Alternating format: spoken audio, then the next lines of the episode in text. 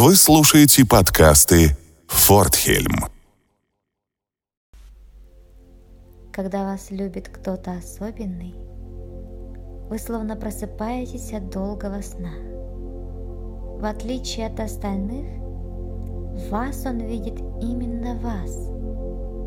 С ним вы становитесь самим собой. И это абсолютно взаимные чувства. Нас тянет к тем, кто понимает и принимает нашу сущность. Для тех, кто живет в гармонии с собой и окружающим миром, это самое естественное желание. Такова наша природа. Мы — это больше, чем радио. Эта система именно так и создана, чтобы люди просто не, не, не, не имели иного выхода, потому что их никто не учил. И они были все перебиты церковью. Да, да, как ее вычислить, как ее выгнать из монастыря, как поч... Они все это, оказывается, знают. Ведь мне его очень интересно, потому что э, не случайно ведь церковь их всех уничтожила. Все эти люди, они э, ведали, знали истинные знания, да, несли их невеста, девушка, которая еще не стала вестой, она еще ничего не знает. Только когда женщина получит все самые сокровенные знания от самой мудрой, да, угу. ведущей, только после этого она становится вестой, и она готова к замужеству. Поэтому у нас вдруг Вау. появились невесты, потому что их никто не учил. И они были все перебиты церковью. Да. да. В народе стали говорить, вот невеста, а люди потом постепенно забыли, что это значит. Что это значит? Я об этом никогда так не думал. А она не Веста. Не. Она ничего не знает, она не, не получила сокровенные знания о своей природе, mm. об энергии своей. Все это утеряно. Это, это биологические клетки питаются сахаром, они его просто обожают. Ну, это и не удивительно. Раковой клетке нужно очень быстро mm-hmm. расти ей нужна энергия, а энергию можно добыть из углеводов. И чем проще добыть, глюкоза-то ведь э, в сахаре рафинирована, она же ведь быстро поднимается да. в крови, если такой сахар. То, естественно, клетки с удовольствием получают именно вот этот, вот этот сахар. Вы слушаете любимые подкасты Форт. Вы слушаете. Приветствую вас, дорогие слушатели. Сегодня снова у нас в гостях Айса из э, Казахстана. Айса. Айса, окей, заново. Тебе надо потренироваться, Айса. Да, мне нужно потренироваться. Айса, окей. Um, приветствую вас, дорогие слушатели. Сегодня у нас снова Айса из Казахстана. И мы сегодня поговорим об отношениях и узнаем очень много из личной жизни врача. Вот. В прошлый раз мы затрагивали тему о питании, затрагивали тему о здоровье, о том, как э, родители, твои родители тоже не воспринимают эту информацию. И сегодня мы так осторожно уйдем в тему отношений, потому что это тоже важный аспект, откуда все эти установки у детей появляются. Вот. И тут важный момент, как два человека создают эту семью и тянут потом либо тянут весь груз за собой, либо развивают друг друга. Айса, расскажи, пожалуйста, а, у тебя одна дочь, кажется. А, как твои отношения завязывались? А, почему они прекратились? Здравствуйте, Роман. И все, кто нас слушает. То мне было вначале очень тяжело из-за того, что в семье были проблемы. Ну, как и у многих, наверное. Семья моя была далеко не образец любви и взаимопонимания. Но я считала, что иначе, наверное, редко где бывает. Только, наверное, в кино. Mm. Кино показывает о том, как родители общаются по душам с детьми. Особенно это сказочно выглядит, когда отец говорит с детьми, так как отец с нами никогда не разговаривал. И, и вообще, не, наверное, даже не пытался нас понять. Он, mm. ну, такой вот он был человек. Я воспринимала это как должное. Когда я повзрослела и перестала наверное, быть той дочерью, которую хотели бы видеть родители, я в конечном счете осознала, что меня любят э, не той, которой я являюсь, а они меня любят просто потому, что они хотели бы, чтобы я стала правильной дочерью, М, которая удачно выйдет замуж, которая будет хорошим врачом, о которой все будут говорить, что она вся такая правильная, а, ни с кем не спорит, знает свое место как женщина. И в целом, ну, такой вот идеальной картинкой. Я дочь. прошу прощения, я думаю, нашим подписчикам нужно еще уточнить, что вы из Казахстана, и там Да. а, Кавказ, Казахстан, Азия, там особенно этот момент острый. Вот этот момент, я думаю, тоже стоит затронуть, чтобы, потому что европейские слушатели или из Америки, они послушают и подумают, ну и в чем проблема? Да, да. Это, это, конечно, сложно, но на самом-то деле, если вот сравнить с теми казахами, которые очень традиционные, да, э, вот на юге, если бы я родилась на юге, меня бы могли прибить, если бы Вау. я пришла беременной домой и не вышла таки замуж. Такое там встречается Столько жесткие традиции. Да, да, то есть и дочь могут просто выгнать из дома, могут вполне. А, Не всегда, но это происходит. То есть если девушка выходит не девственницей замуж, ее тоже ждет позор. Э, и Это до сих пор имеет место быть. Да. А, Я разочаровала своих родителей по всем фронтам практически. И, ну, несмотря на все это, они не отвернулись от меня, не отвернулись от моей дочери. Ну, но даже когда я ее рожала, а, были разочарованы тем, что родилась девочка. Ну как Так, так? да, так что да, э, предрассудки в нашей стране все еще сильны, потому что девочка, она, ну кто что она девочка, она красивая, да, они смирились, там, любят ее, ну, воспринимают ее как э, существо второго сорта. Почему? Потому что она не наследует фамилию, да, она же ведь выйдет замуж и все равно станет, примет фамилию мужа и считай, уйдет из дома, да. Она не, ей невозможно хвастаться, да, что ну, добилась чего-то женщина. Ну ладно, здорово, конечно, если она там станет врачом тоже, да, или еще кем-то, Мгм. но ее же предназначение в первую очередь выйти замуж. И выйти замуж удачно и родить. То есть даже если я стала бы первоклассным врачом, но если я не выйду замуж, я не то. Вот, вот в чем весь ужас, э, э, наверное, не только Казахстана, такое встречается и, и в России, насколько я вижу, насколько я читаю истории психологов. Э, Очень много женщин воспринимается до сих пор Да. вот в таком плане. То есть она может быть удивительно успешным человеком, очень умным, очень уважаемым окружающим, окружающими людьми. Но если она не выходит замуж и не родила детей, она неполноценный, неполноценный человек. Это заложено, Такое- это в нас Это заложено, страшные да. предрассудки, страшные предрассудки. Да? И еще более страшно выглядит на всем этом фоне то, как, э, например, э, образуется семья из адекватных людей, да? Предположим, есть такие, у нас уже все больше, то есть казахи, да, это могут быть.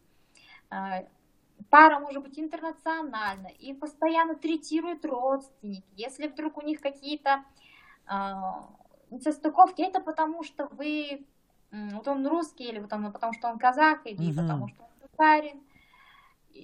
Это, или еще какие-нибудь проблемы в семье тоже. Это потому что вы ведете себя неправильно, Да. нужно быть, поддерживать традиции какие-то старые. Ну что традиции, да, что это значит? Это патриархат. По большей части это патриархат. Женщина должна целыми днями принимать гостей, Э, Мы в тебе рад основном, стирать, в да. основном, естественно, ро- родственников мужа, да, Мгм. улыбаться им, не, не- не грубить, не спорить.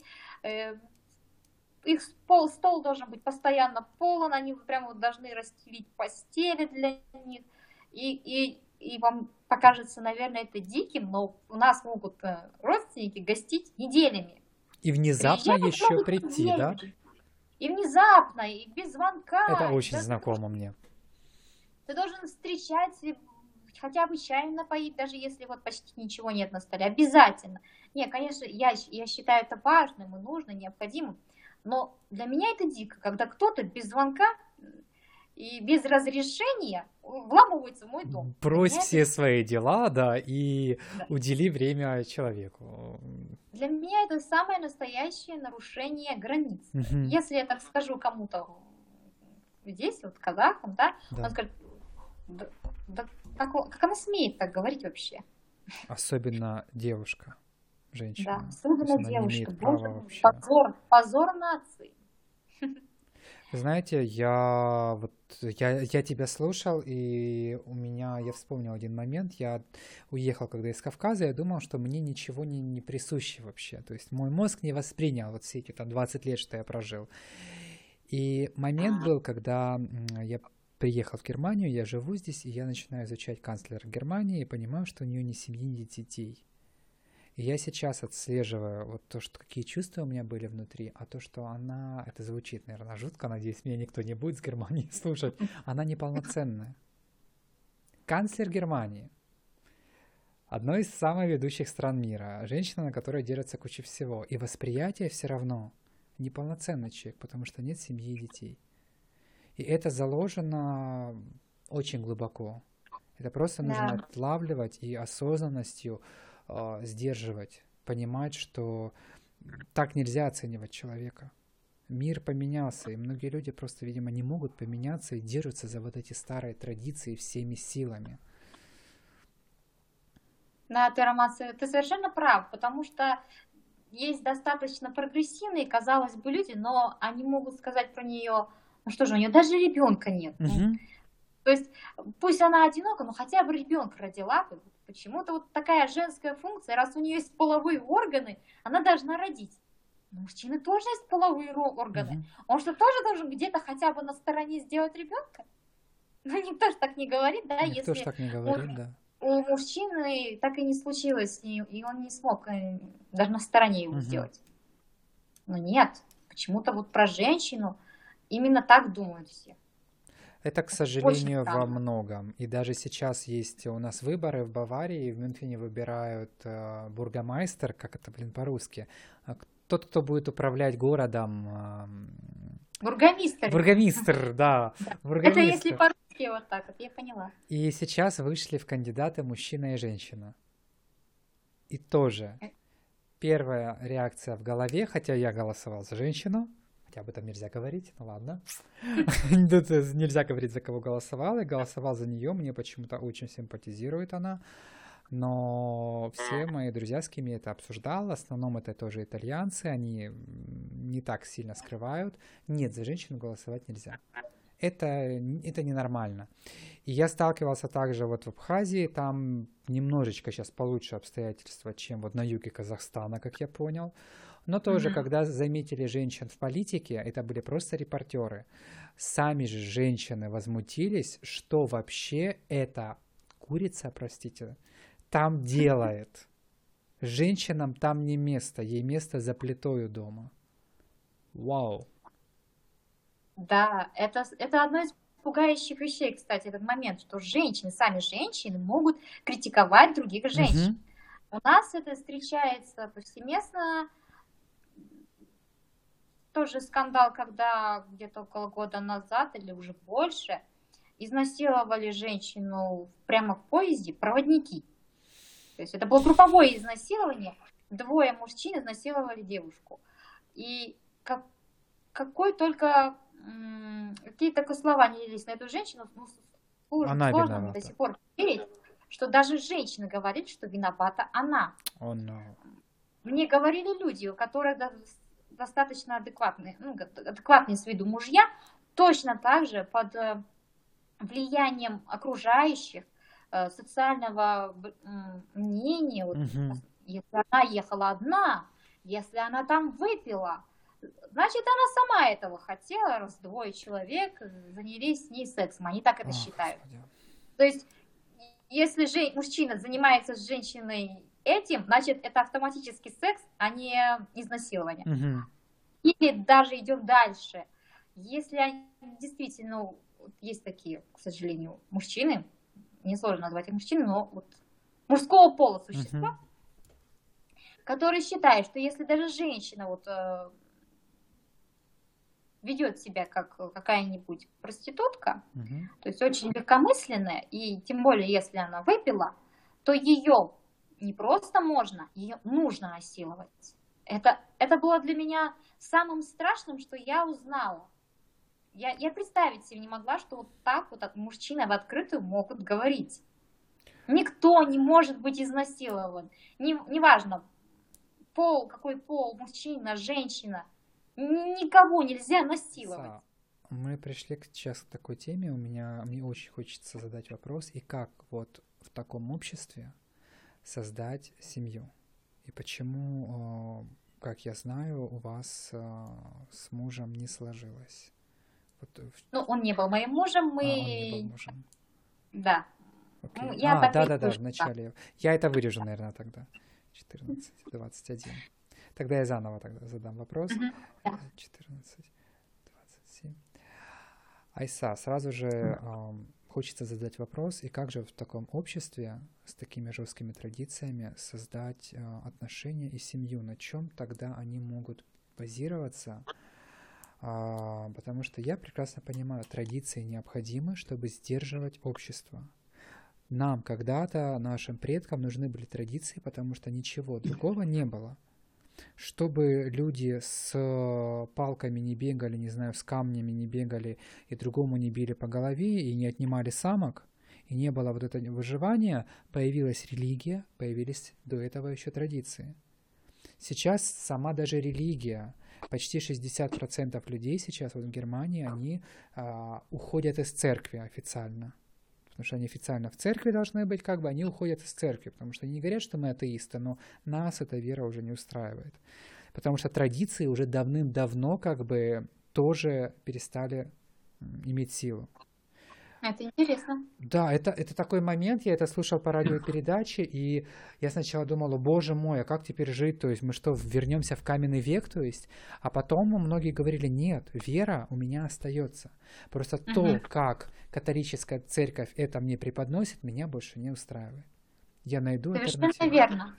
Совершенно верно. Я считаю, эти люди сделали правильный вывод. Именно вывод правильный, потому что то, как э, церковь преподносит нам религию, не всегда может быть действительным. Потому что э, для, ни для кого не секрет, что Библия переписывалась много раз, угу. сами священнослужители, это в любой религии, могут интерпретировать то, что там написано в книге, по-своему, да, важно людям помнить, что во все времена религия была способом управлять народом. Да. Это не, не всем нравится слушать и воспринимать, иначе, ну, да, это был нужный способ, необходимый раньше, когда-то. Но все меняется, да. Это не значит, что нужно стать атеистом. Это нужно осознать, что если вы не, пос, не, не ходите в церковь, это вовсе не значит, что вы... Э, У вас полностью развязаны в руки, да. и вы можете делать все, да. что вы хотите. Да. Все, вы атеист. Да. да, и это вовсе не значит, что вас за это кто-то накажет. Разве это написано в Библии? Там, там есть список грехов, из-за которых вот человек э, станет плохим, да, считается, станет нехорошим, да, uh-huh. все понятно. Там не написано, что если перестанешь ходить э, в церковь, в мечеть, еще куда-то, все, тебе, все, ты стал плохим. Нет. Там такого нет. Там такого нет, да. А, Момент религии, да, это сложная тема. Многие, возможно, сейчас даже прекратят нас слушать, но именно в Германии тему подняли. Первый момент был сильным ударом. Это педофилия. Тема неприятная, но она очень часто проскакивала. Были даже передачи изнасилованных женщин и детей, и мужчин также. В основном это в Африке, то есть а, происходило, также и здесь на территории было. Это больше даже похоже на секты, где собирали просто детей и насиловали. И это делали священники. Вторая, вторая тема, которая сильно ударила по тоже по потому что люди, почему люди начали уходить, это а, женщины. Женщины и то, что а, мужчины не могут заводить семьи. Вот. То, что они тогда останавливаются там в развитии определенном вот этом религиозных санах. И то, что нельзя жениться, выходить замуж, и то, что есть священники, которые религиозные, верующие, но вот так у них случилось, они любят там мужчину или женщина любит женщину, и они должны всю жизнь Да. это скрывать.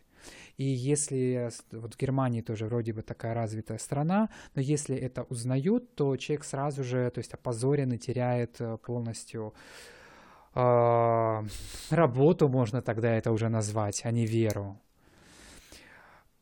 Я считаю, что это, по-моему, очень важный момент.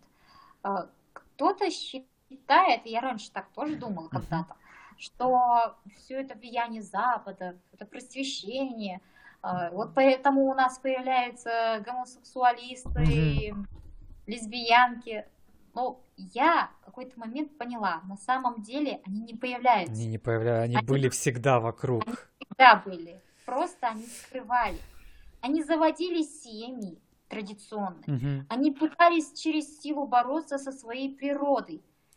Это на самом деле очень плохо. Почему? Потому что в такой семье человек разрушается как личность. Он идет наперекор своей природе. И ребенок, дети, они не могут этого не чувствовать. И в конечном счете у многих все равно будут измены на стороне. Да. Такая семья изначально будет несчастливой. Это травма для детей. Это травма для детей, и это ту травму, которую ребенок будет нести с собой и передавать дальше. Вот в чем дело. Я А. очень рада слышать все эти э, новости от тебя, Роман. Я знать не знала об этом, Мгм. что люди, м, насколько бы они ни были религиозны, да, то есть они до конца были с э, церковью. Да, Но, но когда они осознали, что они просто не могут притворяться теми, кем они являются, да, и как, как слышать от э, священнослужителей о том, что они греховны, что Мгм. их природа, их поведение неправильно. Бог их не любит только за то, что вот они не такие. это то, что ты Они- живой, я бы сказал. То есть единственный грех в том, что они любят э, не тех, кого Бог сказал. Дело в Тогда, том, что возможно. я как э, психолог могу сказать, что очень много исходит из того, что сама цель религии была Сложно, конечно, сейчас как психолог, кто-то меня опять кинет камнем сейчас, но цель религии была, в общем-то, не разбудить людей, а наоборот усыпить их, взять под ре- определенный контроль. И сейчас Да. тоже двоякая ситуация находится. С одной стороны, вроде бы люди способны взять контроль, э, как бы кто-то способен взять ответственность еще на себя за свою жизнь. Конечно. Потому что никогда не будет времени ни о тех темах, о которых мы с вами вот обсуждать пытаемся. Здоровье, сознание, экология, веганство, э, медицина. Когда человек находится в страхе, это спускает его на животный уровень. Чисто по физике, по психике, это спускает его на уровень животного сознания. Если брать эзотерику, это спускает его на чакры, нижние чакры. А нижние чакры, все-таки эзотерика мне тоже нравится. Она объясняет, что нижние чакры — это примитивные животные желания. И там, не, Именно так. там нету места ос- осознанности. И вот сейчас люди, которые уходят из церкви, тут еще есть финансовый аспект, потому что все, кто не атеисты, они обязаны платить э, налог церковный. Это такая, ну, приличная сумма, это где-то 200-270 евро в год. У вас еще и налоги Да, есть. налог для церкви. И кто-то чисто из соображений финансовых говорит, а зачем я буду туда платить, если я не разделяю эти взгляды? Кто-то, кто очень религиозный, конечно, говорит, что я просто ну, не могу разделять вот эти моменты. Дело в том, что есть понятие в психологии, в психоанализе особенно, это человек живой. Человек, у которого есть его личные желания и потребности. Потребность – это не то, что есть, пить и совокупляться. Это и любая религия, и любой режим может дать, нам дать. Нет. Потребность к любви, самопроявлению, потребность к объятиям, потребность... И я хочу, чтобы у меня было вот так. То есть сама проблема Сейчас, э, слушатели, мы эту проблему затронем еще в будущем. Мы меняемся генетически, мне так кажется. Сколько химии на нас сливается, сколько прививок, медицин, вот эти химтрейлы, самолеты, которые уже э, воздух даже меняется. То есть и сейчас в Германии ввели, кстати, третий пол официально, и я был очень удивлен, на плакатах даже часто было мужчина, женщина как бы, к примеру, слесарь. Ну, иногда говорят слесарь-слесариха, но это, во-первых, много места занимает, учитывая громоздкие слова вот эти немецкие. А во-вторых, решили писать слесарь и мужчина-женщина. Теперь ввели третий пол, потому что не потому что прошу прощения, если я неправильно это выражу, транссексуалов или трансгендеров много, uh-huh. а потому что рождаются дети с двумя полами. И это очень серьезная травма даже для тела, если операцию делают в маленьком возрасте, там, младенцу или ребенку маленькому. И для психики травма, и для ребенка травма. Решили, что лучше его будут выращивать как мальчика или девочку или нечто среднее, и потом ребенок может принять решение, да, я чувствую себя девочкой, я делаю операцию или мальчиком, или я оставляю все как есть, потому что я боюсь операции. То есть меня устраивает как есть, то есть я разберусь сам сама. И ввели третий пол. Но потом случилась проблема, потому что есть очень много людей, которые не понимают, какого они пола. Раньше было просто. Мужик хочет стать женщиной, женщина хочет стать мужчиной. Оказывается, тоже такое есть. Я не знал об этом. Ну, деревня. Оказывается, что есть очень много разных направлений. И не важно, что мужчина должен любить женщину. Оказывается, есть очень много измененных. То есть мне кажется, что из-за того, что нас влили сейчас столько химикатов и информационно нас загадили наш мозг, а, у людей сбилась физика. Они просто не понимают теперь, чего они хотят. Я знаком с такими тоже людьми. Я спрашиваю, хорошо, вот ты меняешь пол ты будешь мужчиной. Это 12 операций, чтобы вы понимали, чтобы ты понимала, 12 операций. И это тяжелые операции, и пауза там 6 месяцев между операциями. То есть человек, это решение... Это убивает организм. Это убивает организм, это жуткое решение, а с другой стороны человек сходит с ума, он не знает что, как бы я в другом теле заперт. Поддержки тоже от общества нету, слава богам, не знаю кому, государство это делает бесплатно. Вот. Опять-таки, кто там, какие медики там стоят за этим всем, тоже вопрос. Я, я сразу тебе скажу, как медик, э, есть момент такой, угу. что когда человек рождается с двумя парами половых органов, да, и мужских, и женских, да, э, то есть тут, тут нет какого-то внешнего преобладания. Угу. Те и те полноценно функционируют. Okay. Но все-таки это либо мужчина, либо женщина. Uh-huh. XY или XX. И уж, конечно, да, выбирать должен сам, казалось бы, человек. Но если по природе родилась девочка, то из нее и должны сделать девочку, да? Если по природе мальчик, то так и должно быть, потому что э, переделанный мальчик в девочку, в них, особенно если это делают против согласие, да, ребенка, угу. да, в детстве, в операцию, ему будет очень тяжело в будущем такому. Ну, представляешь, да? Он, например, Один гормональный девушка, фон, да. У него, да, девочка, с которой, а, например, все зашили, да, сделали из нее мальчика, она себя чувствует внутри женщины, угу. да, вот с ней так поступили. То есть против ее воли. Это один аспект. А, второй, вот когда людям насаждается идея того, что вот он а, не тот, кто, кем он является, и он хочет перенести всю кучу этих операций, и, как ты говоришь, оказывается, государство все это бесплатно uh-huh. делает. А, для чего? Опять же, чтобы э, я видим, вижу в этом только геноцид, то есть геноцид населения планеты Земля. Нас слишком много. Я, я сейчас, да, скажу более жуткие вещи, э, из-за которых действительно нас перестанут слушать. Все эти прививки, я, я была поражена, когда ты мне сказал, что ты получил прививок от гриппа, по-моему, три штуки Две сразу, да? прививки от Две. гриппа и еще сразу... Не, кажется, было несколько было раз. Один раз было три прививки. Грипп, кишечный Мгм. грипп и гепатит А. И потом Мгм. две прививки от гриппа и еще что-то для легких. И я думал, что все, ну все, жизнь Я, я тебе закончена. скажу, скажу, Роман, сразу, это ужас. То есть э, ты понимаешь, да, они придумали кучу прививок от всего и вкалывают их и тебе практически в один раз и с небольшим интервалом, да, Мгм. несколько дней, недель, как они там могут придумывать. С какой целью? Ну, нужно же задуматься, у нас в Казахстане такого нет.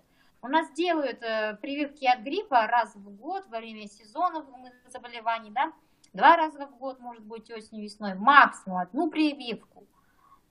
Э, И у нас, я не, не смотрела, сколько в США прививок, но их огромное, огромное количество. количество в США, да. Я понятия не имела, что вот я, я думала, они какие-то все, все психи, антипрививочники. Ну, как им не стать э, полными отказниками от всех прививок? Если Крайности, да. пичкают огромным количеством прививок, то, ну, конечно, ребенок умрет. Они все делают для того, чтобы просто уничтожить людей. Я просто еще считаю, что здесь есть огромный заработок, финансовый заработок. Заработок это, это двойные плюсы. И заработала фармкомпания, заработали, Да. Получив от фармкомпании, они же получают какие-то деньги, эти чиновники. Их покупают, это коррупция на государственном уровне. А, а чиновники тоже выиграют. Ну, умрут они там, ну, не доживут они до пенсии. Мы в выигрыше. Все в выигрыше, да, и это, Все, это выигрыше, страшно. все довольны, все счастливы. А люди, ко- которым промывают мозги э, по поводу прививки, они должны получить все от всего и всегда, и постоянно, и должны пить таблетки. Они просто не понимают, что происходит. Так я Я сам на опять это затронула- поддался. Да. Уговорили тебя, да? Я, я не знаю, в какой момент. э, Я, на, я очень много лет был против прививок. Я уже, ну, сколько лет в этой теме. И в какой-то момент, как э, в Украине говорят, как пороблено, то есть как будто, не знаю, там что-то сделали, э, воздействие на мозг, не знаю. И, возможно, очень много сказано было за прививки. И что это все безопасно. И что вы сделаете, вы перестанете так часто болеть. И что все будет прекрасно. А когда я пришел и сказал, что я больше не буду делать эти прививки, вот что я считаю, что это не нужно, то есть и что мне было вот так плохо, мне сказали, что я не прав, что раз тебе так плохо было, нужно еще делать. И чем чаще ты будешь делать, тем лучше тебе будет. Ужасно. И если Ужасно. вы хотите слетать, не знаю, там в Египет, сделайте эти прививки, в Таиланд эти прививки, там в Бразилию эти прививки. Вы летали в Коста-Рику и не делали прививки. Господи, как я выжил, то есть я не представляю. И все бегают, делают прививки и просто не представляют, насколько они разрушают свой организм. Тут нужно понимать, что вот э, у нас в Казахстане еще более-менее, ну, более-менее по сравнению с Западом, США, э, календарь прививок составленный. А, Туда входят очень э, серьезные заболевания, такие как полиэмилит, да, корь, краснуха, паротит, то есть э, те заболевания, которые почти забыли, это были пандемии страшные, уносящие тысячи, Но это сотни, да, детям в основном, да? да, и, и, да, детей, потому что дети-то довольно слабый иммунитет, да, выживали сильнейшие, да, это было замечательно, но никто, никто же не хочет, чтобы у него ребенок стал инвалидом от полиомиелита, да, Ну или да. умер.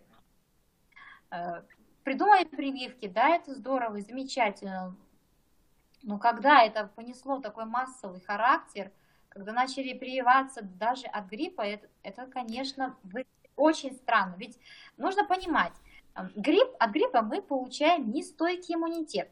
Мы будем каждый год болеть по несколько раз. Болеть э, он постоянно мутирует. Мутирует, да. Какой смысл загружать себя лишний раз? Возможно, ты не заболеешь этим. А в прививках существуют канцерогенные вещества, которые, наверное, уже все знают. Э, Это консервант, как они говорят, ртуть и алюминий. Для э, неживых вакцин используют вот Мгм. такие. А, на сайте ВОЗ, каждый может почитать. А, Они подробно отвечают на все вопросы, самые распространенные по этому поводу. Самое пугающее то, что они утверждают, что вот эти вещества в определенном количестве ртуть, она безопасна. Для маленького Сто лет крохотного назад ребенка. ртуть в большом количестве была безопасна. Есть определенные цифры, которые безопасны. Ладно. А вы попробовали использовать другие варианты? Кстати, э, а есть ли другие исследования? варианты? Да, е- там, там Глюкоза и сахар Они сами кажется. напечатали и сами ответили. Есть ли другие консерванты, которые можно было бы использовать вместо ртути и алюминия? Они отвечают, что не было таких исследований, они их не проводили, и, и не- нет необходимости. М, Роман. Они ответили, что нет необходимости, а нет необходимости, я так понимаю, потому что э, они доказали каким-то там образом, что ртуть в таком-то количестве совершенно безопасна. Да. Каким образом, если у нас куча детей от- умирают от этих прививок, заболевают э, аутизмом, Аутизмом, да. если они совершенно безопасны, как они говорят. Меня поражает именно тот момент, что они не хотят ни, сколько денег тратить на новые исследования, на новые способы э, консервирования таких А, вот. Вы э, знаете, я в. Германии слышал, а, вот эти передачи я иногда слушаю, есть культурное радио, а, и иногда выскакивает информация, она потом как в небытие уходит.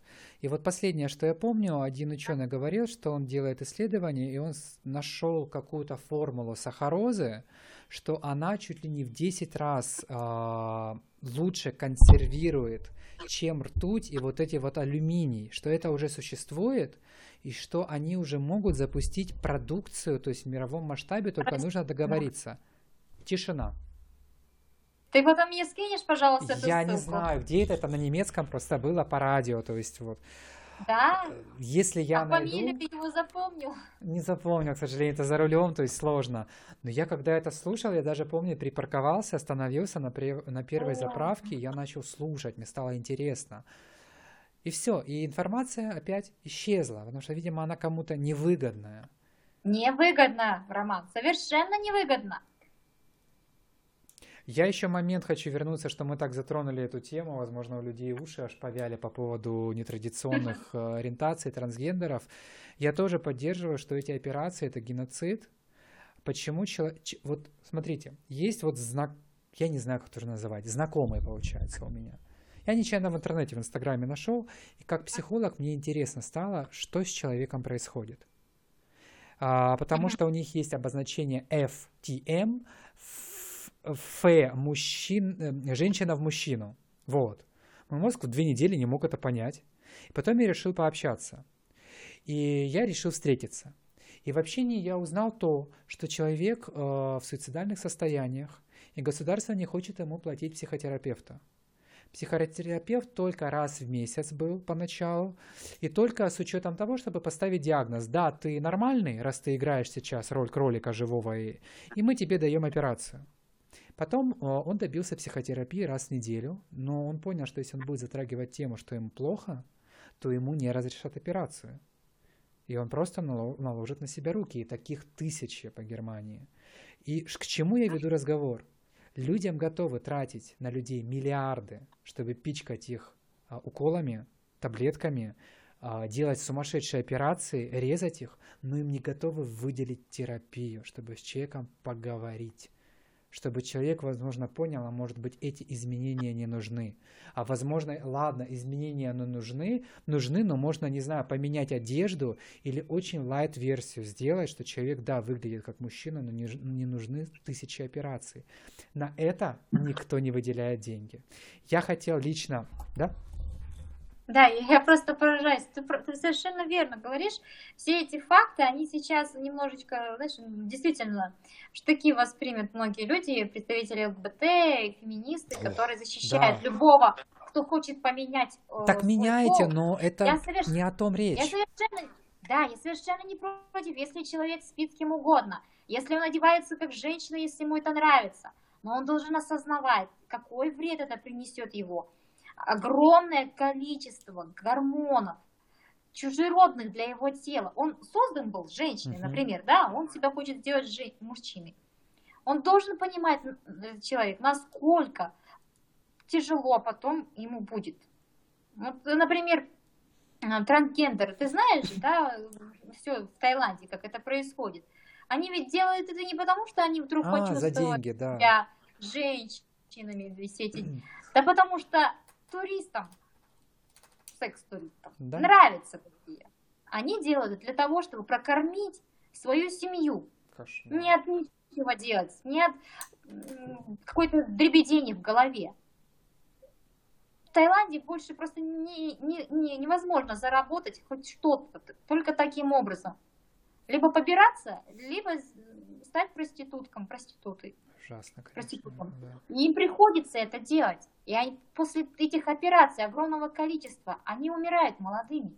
И понимаете, Разве это Да. не яркий пример того, что они осознали, вот что вас ожидает в будущем? Вы знаете, это яркий пример, э, ты знаешь, это яркий пример им и яркий пример еще скептикам или людям, которые сомневаются, что что-то у нас не то происходит.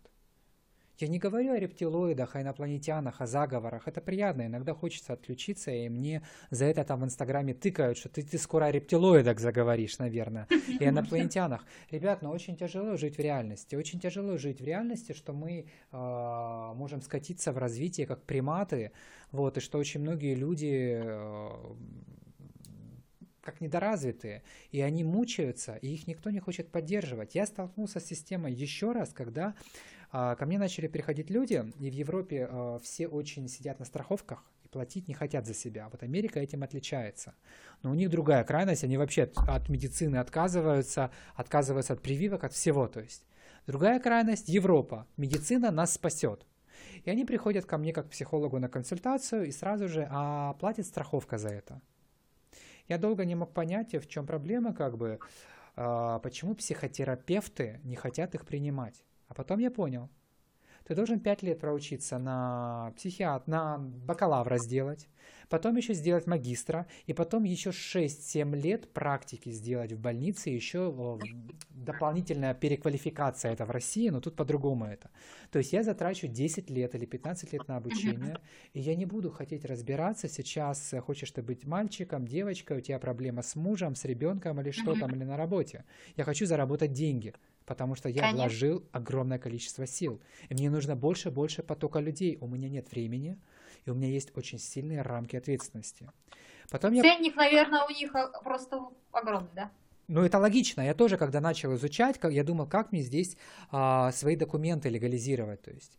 И потом я понял, что я легализировал, а страховые платить не хотят. М, наверное, я неправильный. Я потом начал искать альтернативу. Я понял, что я не смогу еще 6 лет на немецком изучать э, психотерапию. И, ну, это, это не мое. А, Я подумал, наверное, все-таки, ну, это не нужно людям. Вот этот анализ, психоанализ, психология, это все фигня. Важно тысячу операций сделать, важно кучу таблеточек прописать. Потом я нашел лазейку. О, есть такие вещи, как хальпрактикер. Это знахарь. Но он переводится как знахарь, но это не традиционный врач. Это не традиционная медицина. Очень многие медики, которые против медицины, они уходят вот в этот хальпрактикер, в нетрадиционного медика. И там есть момент, что если ты сдаешь экзамен, то ты можешь принимать как бы, как бы а, страховки начинают платить. Я аж обрадовался, думаю, супер, вот эти клиенты, которые хотят по страховке, а, я смогу их принимать, то есть и мне выгода, и им. Долго изучал информацию, очень много манипуляций со стороны школ, конечно же, которые захотят заработать деньги, а обучение стоит ну, 3-5 тысяч евро, плюс тест сам стоит 800 евро, суммы приличные. Вот. И в конце выясняется, что страховые все равно платить не будут. Потому что они считают, что психотерапия это, ну, я скажу русским обычным языком, это развлечение.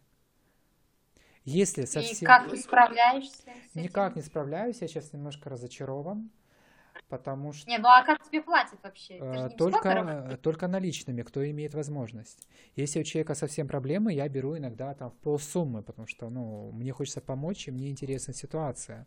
Но я в этот момент, я еще раз, к чему я вел весь разговор, я еще раз понял всю суть медицины. всю Да. суть, что никто ни мне не хочет помочь, и никто не хочет помочь э, людям. Возможно, просто-напросто все у власти Это- корпораций. Эта система именно так и создана, чтобы э, люди просто не, не, не, не имели иного выхода, чтобы они шли государственным и лечились так, как они считают нужным и правильным. У нас с этим вообще проблем нет, потому что денег не у каждого, не у каждого имеется столько денег, чтобы пойти по частным, да, А тут но тоже. все-таки, но все-таки уже позитивный рост есть. Мгм. Открываются поликлиники, клиники, лаборатории, в которых переманивают дорог. Они с удовольствием уходят из государственной бесплатной больницы, да, идут туда.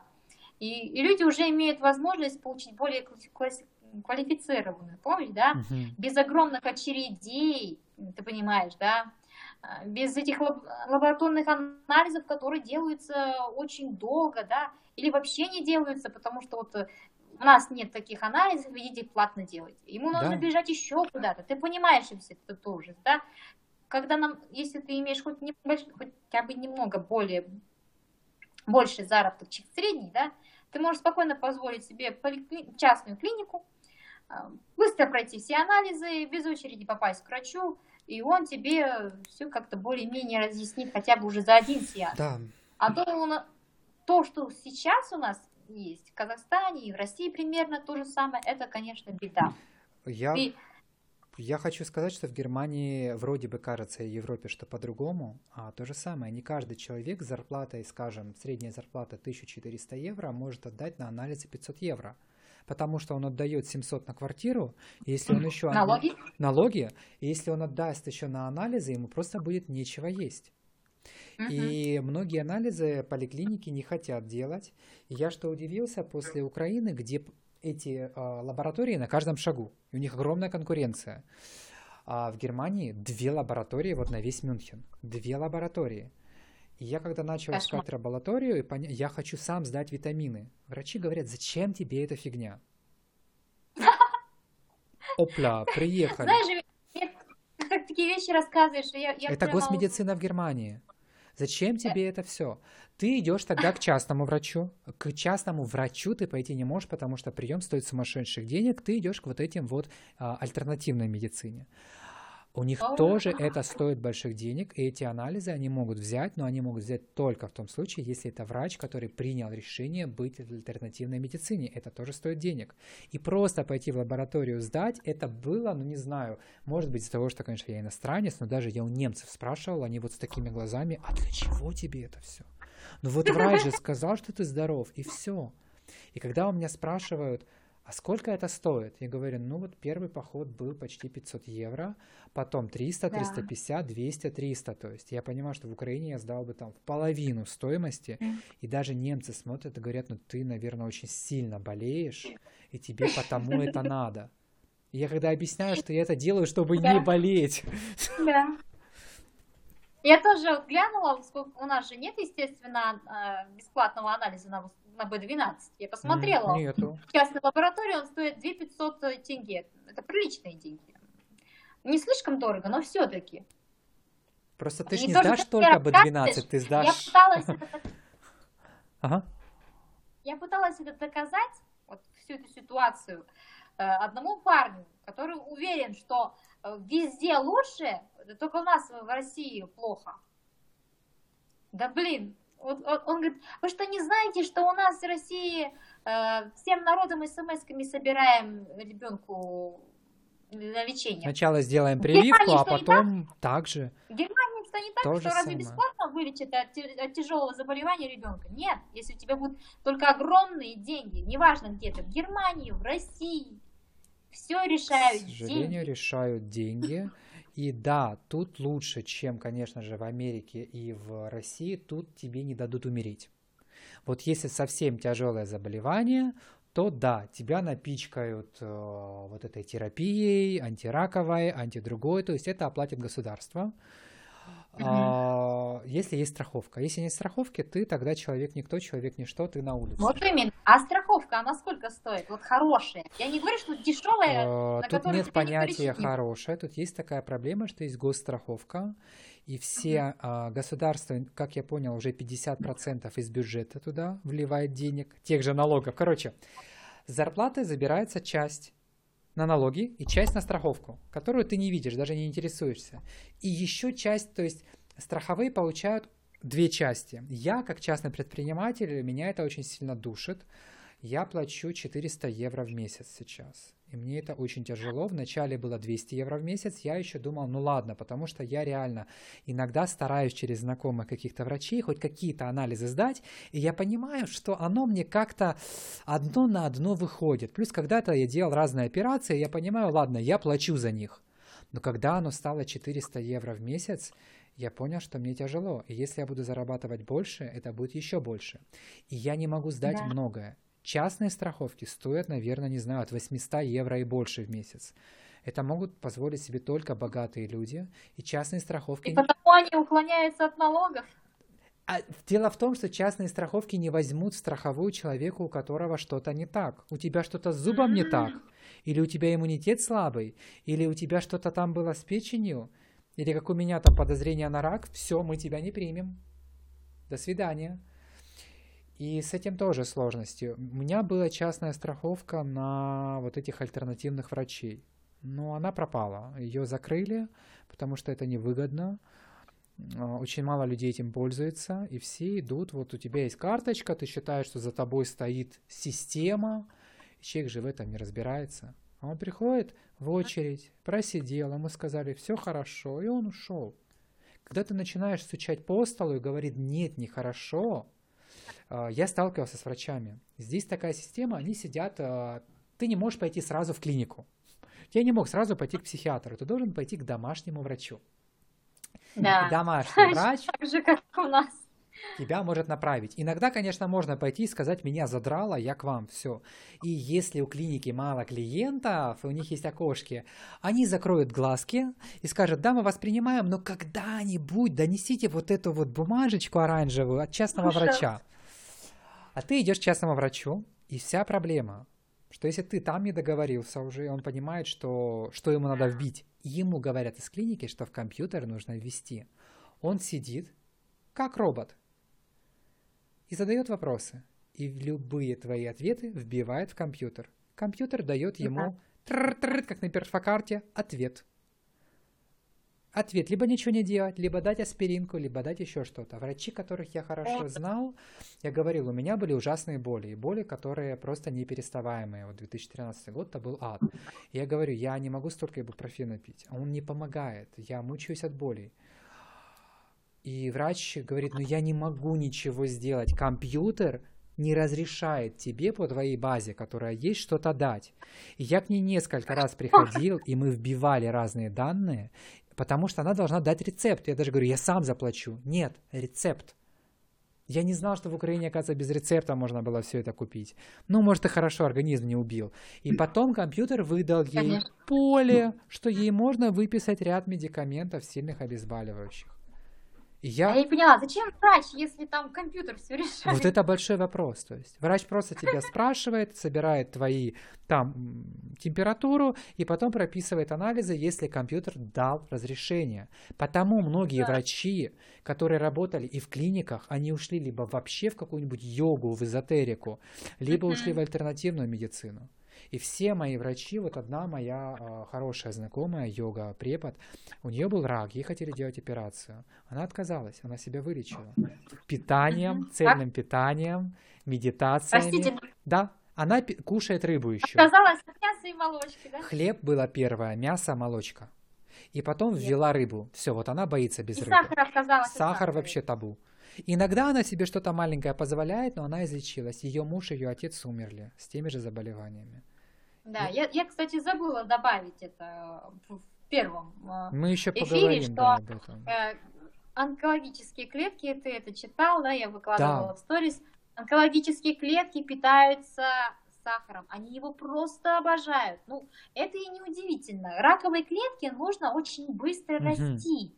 ей нужна энергия. А энергию можно добыть из углеводов. И чем проще добыть, глюкоза-то ведь э, в сахаре рафинированном, она же ведь быстро поднимается Да. в крови, если такой сахар. То, естественно, клетки с удовольствием получают именно вот этот, вот этот сахар. И они быстрее растут. Да, я бы предложил такой, такую интересную тему. Я, я веду сейчас параллельно и эзотерический подкаст, где я говорю только о страшной магии и всяких таких штуках. Мне просто интересно. Я приглашаю разных практиков. И веду вот психологический, и только вот начал про здоровье говорить. Я бы предложил такую тему, если она сейчас тебе зайдет, и нашим слушателям а, поговорить про онкологию и поговорить про вот эти клетки, что они питаются, как это остановить. И я бы говорил как эзотерик, мне было бы очень много чего добавить, потому что когда я пытаюсь вякать как медик а, по своему опыту, ну понятно, что я говорю очень узконаправленно то, что я только в себе вылечу. А вот в эзотерике, то есть ты могла бы рассказать о медицинской части огромной, как ты это видишь, а я бы сказал, как я вижу энергетически и психологически, что происходит с человеком, как он мозгами себя доводит и Да. рубит иммунитет, и как энергетически, потому что энергетически там, где раковая опухоль, оно реально выглядит как воронка, оно втягивает в себя всю силу и здоровье человеческую жизнь. И это не я придумал, это не я как какой-то сумасшедший или там эзотерик говорю, это даже, я помню, батюшка один в Новом Афоне, в монастыре рассказывал, что он вот так это видит, но у них табу об этом говорить даже. Они все знают об энергетике, о вот этих ведьмах, которые там колдовать приходят. Они знают, как ее вычислить, как ее выгнать из монастыря, как поч... Они все это, оказывается, знают, но только те, которые Конечно. выше пошли. Если интересно, я бы вот эту тему вообще зарубил вот так. Про ведьм мне тему очень интересно, потому что э, не случайно ведь церковь их всех уничтожила. Про скоморохов тоже, наверное, Знахарки, знаешь, да? те же ведьмы. Ну, травни, Да, травничество. скоморохов. Э, Все эти люди, они э, ведали, знали истинные знания, да, несли их. Невеста, э, ты знаешь, наверное, тоже, да? Это девушка, которая еще не стала вестой, она еще ничего не знает. М, Только когда женщина э, а, выучится, да, получит все самые сокровенные знания от самой мудрой, да, м, ведущей, только после этого она становится вестой, и она готова к замужеству. Поэтому у нас вдруг Вау. появились невесты, ну, потому что их никто не учил. И они были все перебиты церковью. Да, Да, в народе стали говорить, вот невеста. А люди потом постепенно забыли, что это значит. что это значит? Я об этом никогда так не думал. А она невеста. Не. Она ничего не знает, она не, со- не получила сокровенные знания о своей природе, об энергии своей. Все это утеряно. Это, это потеря. Вот Это Таких сокровенная потеря. людей, которые Да. об этом говорят, называют просто Мы- секта, секта- этими сектантами и сумасшедшими. Мы даже представить себе не можем, как действительно же раньше питались люди. А, Скорее всего, они де- действительно, вот кроме каких-то кочевников и северных народов, а, мало ели мясо, потому что наверняка сами чувствовали, когда люди, они близки природе, когда они живут э, в гармонии с собой окружающим миром, Да. да, они могут употребить мясо Мгм. как- в экстренной ситуации, да, в холодные зимы, затянувшиеся, да, но не делают ее основой своего Каждый день, три раза в питания. день, но это нереально. Да, Не Да. было холодильников у людей. А ну попробуй. У меня Да. бабушка, дедушка имели свою ферму. Но что такое зарубить свинью? Это и ужасное зрелище, и это не так просто. Когда у тебя семья, пять детей, ты не можешь каждый день убивать свинью. У тебя нету холодильника, где это все хранить. Ты не Да. можешь там мариновать, замачивать. Это нереально. А если ты это засолил, да, Роман, ты знаешь, это самый лучший вариант, сейчас ты им скажешь. Мгм. Сосолить же можно было. Разве можно съесть много солонины? Невозможно. Чуть-чуть, пара кусочков, все. Разве от, от этих пару кусочков человек мог получить все необходимые белки, необходимые, да. кислоты, витаминов там вообще нет. Да что вы мне сочиняете? Придумывайте, не мог человек изначально целыми днями есть мясо. Быть такого не может. Это в нас нам, при- нам придумывали все. Придумывали, да, опять-таки те же самые корпорации, которые хотели продать больше мяса. Я за собой помню моменты, когда я задался этим вопросом. А, Я был в Нидерландах, кажется, в гостях у кого-то, и мне начали, а, вот, давай, давай, попробуй, а я только уходил на веганство, или уже на нем был. Но я, меня еще очень сильно шатало, это был 2012-2013 год, и конина, как бы дорогое мясо и необычно. Я решил попробовать. И это была конина и еще что-то, и еще что-то такое необычное очень. Конечно, потом я думал, господи, бедного коня, то есть убили ради мяса. А когда я его попробовал, это была просто соль. Соль с солью и с какой-то приправой. Да. Это была соль, я пытался тогда как-то прочувствовать вкус, я пытался вымочить это в чай как-то, попробовать. Когда соль пропала, это был отвратительный вкус вообще. Да. Потом я был э, во Франции, пробовал вот эти вот э, улитки тоже. Господи, насколько это неприятно. Я помню, как мне знакомый говорит, ты хотя бы улыбнись и сделай вид, что тебе это нравится, потому что ты не представляешь, сколько это стоило. И ты просто сейчас обидишь э, хозяев. И я потом реально задумался, я понял, что эти три несчастные, там, пять улиток, улиток на 100-150 евро, то есть, ну, и ладно. Ужасно. Я помню, когда я ел еще вот гусиную печень. Это необычный вкус, это вкус какого-то, не знаю, чизкейка. Но когда я потом изучил информацию, как это... А фуагра не приходилось пробовать? Нет, нет. Я никогда не знала, как делают фуагра, а, я и не пробовала. Но когда я узнала, что то как, как кормит бедное О, существо, боже. это для меня было ужасом, Это конечно. насилие, насилие, и с точки зрения вот эзотерика, хоть сейчас нас меня будут слушать, возможно, или не будут, уже я думаю, они уже не будут слушать. Кто любит психологию, а с точки зрения Сами останутся самые сильные. Да, с точки зрения э, эзотерики это ужасно. Я ж почему ушел от мяса, тоже я начал это чувствовать.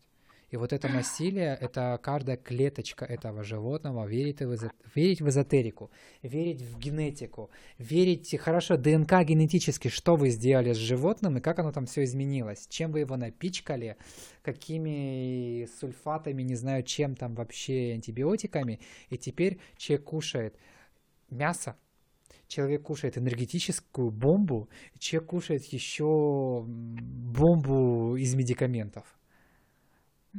И какие все-таки мы Это- это- живучие существа. Ну как живучие, у нас растет э, заболеваемость онкологией, сахарным диабетом. Ну, говорили же, что люди живу, жили раньше до 20, а теперь медицина дала нам Да. возможность жить вечно. Да, тема тяжелая, конечно. Тяжелое, тяжелое. Мы все равно скатились в медицину. Скатились, да. Ну, никак, потому что это основа. Если мы э, не перейдем на здоровое растительное питание, мы не впустим в себя э, настоящую э, энергию, которая нас обогатит. Надо посмотреть на животных, э, травоядных. У нас около 70%. Хищников намного меньше. Тех, кто пошли по пути выживания. Я еще хотел бы такой... Поглядите на них, как они здоровы. Я Да, еще хотел бы всё. затронуть момент такой, вот я себе записал тоже, я это отмечу в подкасте, как говорить с врачами, потому что если каждый не задумается и не начнет об этом говорить еще, то ничего не изменится. Потому что я одно время, только когда начал сдавать анализы у домашнего врача, B12 мне не хотели делать. Сиди, что за фигня вообще? Когда я начал говорить с врачом, объяснять, что я веган, я это не ем, он не понимал меня тоже. Когда он уже копнул, видимо, когда я ему принес распечатки, он это увидел, он понял, что он имеет право написать в страховую, просто вписать какой-то там абзац, параграф, и мне оплатят это, потому что я в зоне риска этого B12, оказывается. Врач... А у тебя был, извини, пожалуйста, я, ты не сказал. Вот ты 9 лет был без мяса, да? Я был 9 лет без мяса, и я не знал вообще, что такое B12, D3, К2, А, и вообще, то есть, ну... Мгм, И понятно, что Ты я был еще на фруктоедении и на питании соках. Это сильно, ну, пошатнуло здоровье. То есть оно меня восстановило, но другое здоровье А пошатнуло. сейчас ты пьешь B12, да? Да, я принимаю. А сколько? Уже лет или меньше? А нет, я только летом начал принимать. И уже Мгм. вижу, что мне, не- мне лучше намного. Ну, конечно, ну, конечно, я, я очень рада, что ты Так, а проблема, я тоже думал, я тогда задумался тоже. Доля сомнения. Может быть, тогда реально мясо надо есть. Изучаю тему. Как у животных, которые едят сено, будет B12, им колят B12. Стоп, а зачем есть уколотое в животное B12 через мясо, если я могу его сам принять? И, ну, вот это вот нелогические цепочки, когда Да. я пришел к врачу, я ему 200-500 раз сказал, что вот ситуация вот такая, и вот это мой стиль жизни, высмеял меня, не высмеял, он задумался. И, возможно, Мгм. когда кто-то придет, человек, который не сможет бороться с этой системой, врач уже будет знать, что, блин, такие люди есть, ему Мгм. нужно намекнуть, что у тебя что-то не то с B12. Это все равно все Давай- происходит криво-косо, но Давай объясним для слушателей, да? да, В12 это условно называемый витамин, вещество, которое вырабатывают а, бактерии, а, почвенные бактерии. Они попадут на наш стол только если мы будем поли- выращивать на своем огороде, да, или мы знаем, что мы покупаем продукты, которые выращены полностью органическим способом, политы водой ключевой или полученной вот с рек, озер да. чистейших, да. То есть никакой Фантастика. хлорирования, ничего этого. А сейчас у нас все хлорируется, у нас э, стерильные или убитые, это же ведь бактерия полезная, она убита, Она может убита. быть, э, с пестицидами, просто фекалиями всех этих животных, э, которые везде выращивают. Мы Мгм. же хотим мясо каждый день.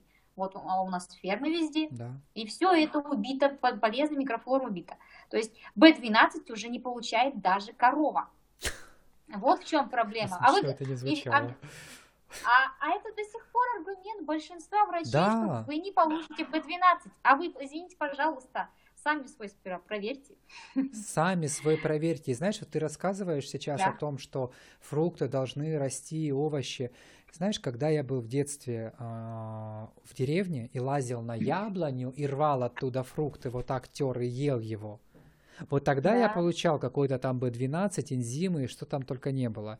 И не Да, со болел, своего не огорода умирал. ключевую воду пил. А теперь, когда у меня импорт откуда-то с Испании, или с Бразилии, или с Коста-Рики, или, э, не знаю, там, с Узбекистана какие-то непонятные фрукты и овощи, ну, понятно, что там в них уже этого А. нету. И это проблема не государства, не медицины. Это проблема теперь все, Вс- всех мясоедов, Да. ве- ве- веганов, она одинаково встречается, нехватка вита- вита- витамина B12, потому что не все животноводы, естественно, могут так тщательно следить Да. за уровнем B12 У своих коров, никто там да. не делает анализы. Они один раз укололи, один раз, кстати, это самый дорогой укол. Да, кстати, вау. Самый дешевый это просто перемолоть им ко- косточки, да, вот это вот, дать эту смесь кормовую. О май гад, животных п- То есть кормят накормить животными. животных То есть каннибалов делают из них. Это вообще ужас какой. Когда я это узнала от своего друга, я была Каннибализм просто в реально. ужасе.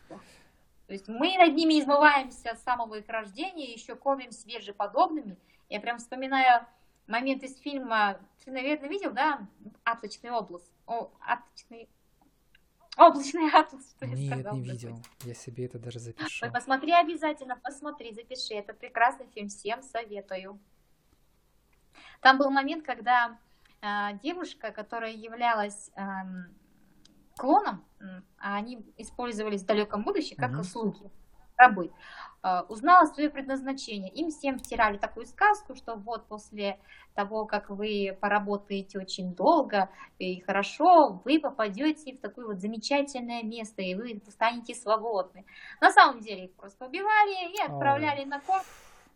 И их отправляли на корм этим же вот э, рабам, которые вот все еще работают. И ждут, когда они освободятся. Что-то знакомый фильм, но, возможно, для меня он был настолько травмирующий на то время, что я его забыл.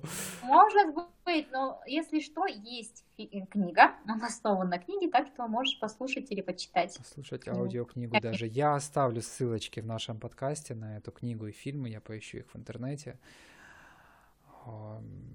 Да, тема серьезная. Я думаю, нам будет много чего обсудить. Я очень рад, что такие люди есть. Очень часто не хватает этого общения. И пусть даже кто-то сейчас нас слушает, даже единицы, которые дослушали до этого момента и думают, что они очень одиноки и не могут повлиять на этот мир, вы можете. Не нужно бороться с этим миром, не нужно ломать людей. Просто говорите об этом, просто показывайте. У меня были случаи, когда вот у знакомого врачи разводили руками, у него раз в два года а, какие-то страшные прыщи по всему телу, а, чуть ли не гнойные прыщи, как бы это ужасно не звучало, выскакивали. Я не знаю по-русски, как это называется. Я, это, ну, я видел, что с ним это начинает происходить, лечения нет, ничего нет. И я намекнул, ты знаешь, ну вот не я, опять-таки не от себя, я сказал, думаю, меня он сразу отбросит. Говорю, смотри, а, моя врач, ну, опять-таки, нетрадиционная медицина, уже дура. Ну, ладно. Моя врач, да, моя врач э, сказала, что печень перегружена, и нужно отказаться на время хотя бы от молочного. От молочки. Да, и говорю, у тебя протеиновый напиток, я видел, там тоже содержится это. Человек, я ему раз сказал, два сказал и забыл. И еще сказал, посоветуйся со своим другом-диетологом. Видимо, друг да. ему тоже да. сказал, что возможно. Врачи ему сказали, фигня все это.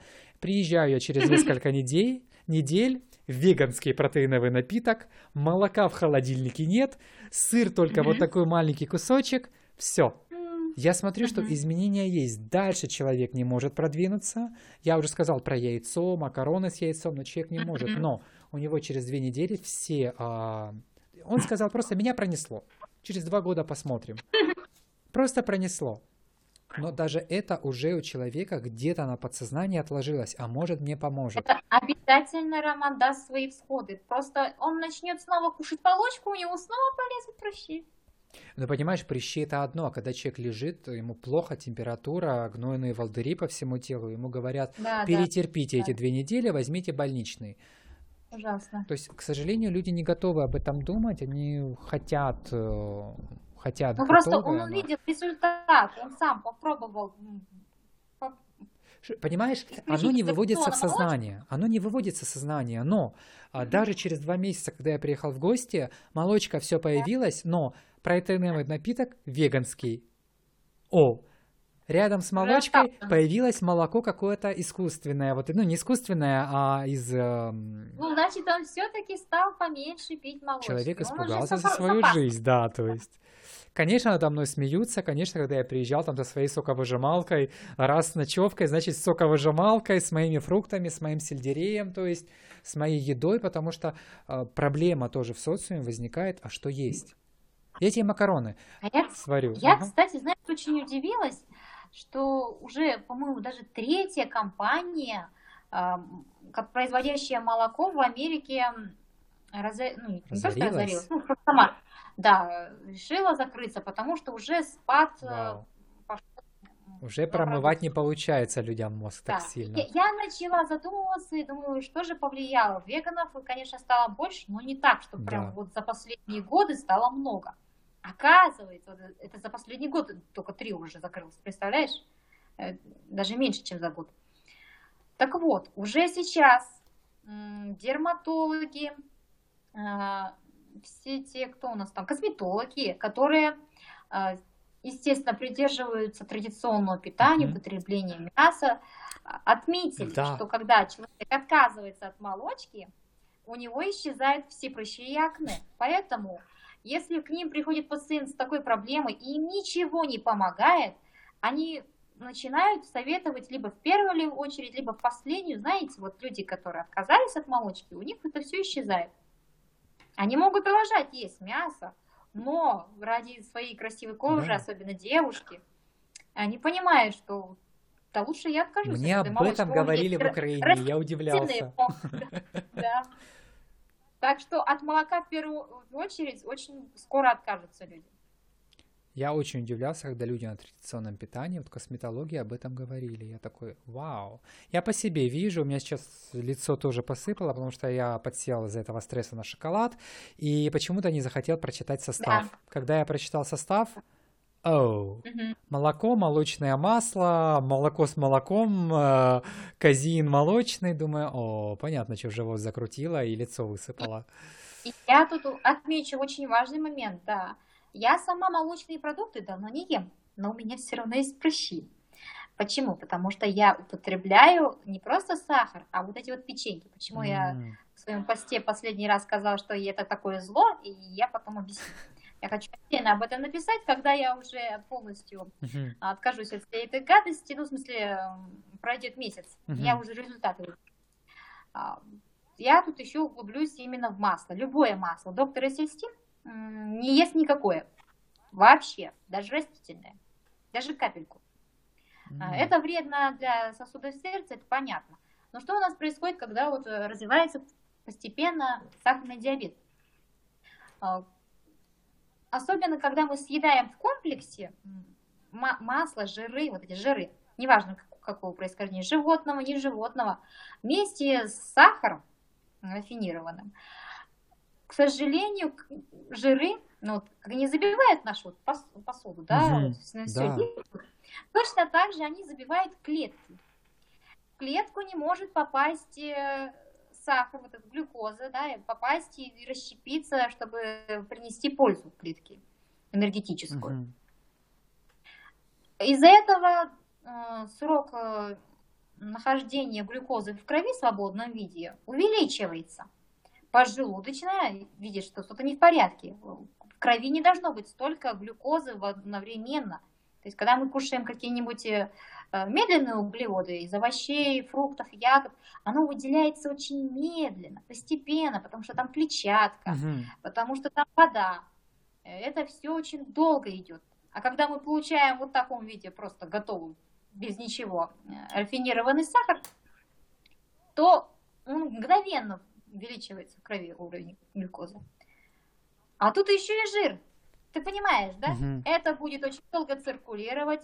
Инсулин будет вырабатываться поджелудочный, пока вот это все дело не устаканится, в норму не придет. И чем больше человека рационе такой пищи жирного, М, плюс сладкого, то быстрее придет конец нашей поджелудочной. Спасибо. Вот отсюда. То есть в комплексе. То есть два этих яда страшно. Э, Их вначале, если человеку очень сложно отказаться от всего сразу, я понимаю. Я сама только недавно отказалась полностью от масла. Я его никуда не добавляю, ничего не жарю. А, Хотя бы для начала человек должен разделить эти два продукта. То есть, если вы хотите что-то сладенькое, ни в коем случае не употребляйте это с маслом. Печенье в составе обязательно, состав читайте, Да. все, пожалуйста, читайте составы. Имеют в себе масла, там, маргарин, растительное, пальмовое, неважно какое, и сахар, торты, Ой, пирожные. Да. Это бомбы, Это бомбы, бомбы, замедленного да. Я спасибо большое за такую информацию. Я даже отдельно выложу в Инстаграме, загружу, хоть туда очень тяжело грузить большие видео, я туда это Ой, загружу. спасибо. Да, отмечу Части- тегами. частями, да? Да, частями постараюсь. Очень... Я тоже очень рада, что мы поговорили. Я столько от тебя узнала нового интересного. Вот классно, обменялись информацией. Да. Надеюсь, слушателям было интересно. А, Очень длинный подкаст получился в этот раз. Я попробую его кусочками тоже нарезать отдельно и в общем выложить. В следующий раз мы обязательно поговорим про онкозаболевания, про видение с точки зрения эзотерики, с точки зрения психологии, и медик расскажет нам с точки зрения медицины, как это все происходит. Спасибо большое и до новых встреч. Всем спасибо. Пока.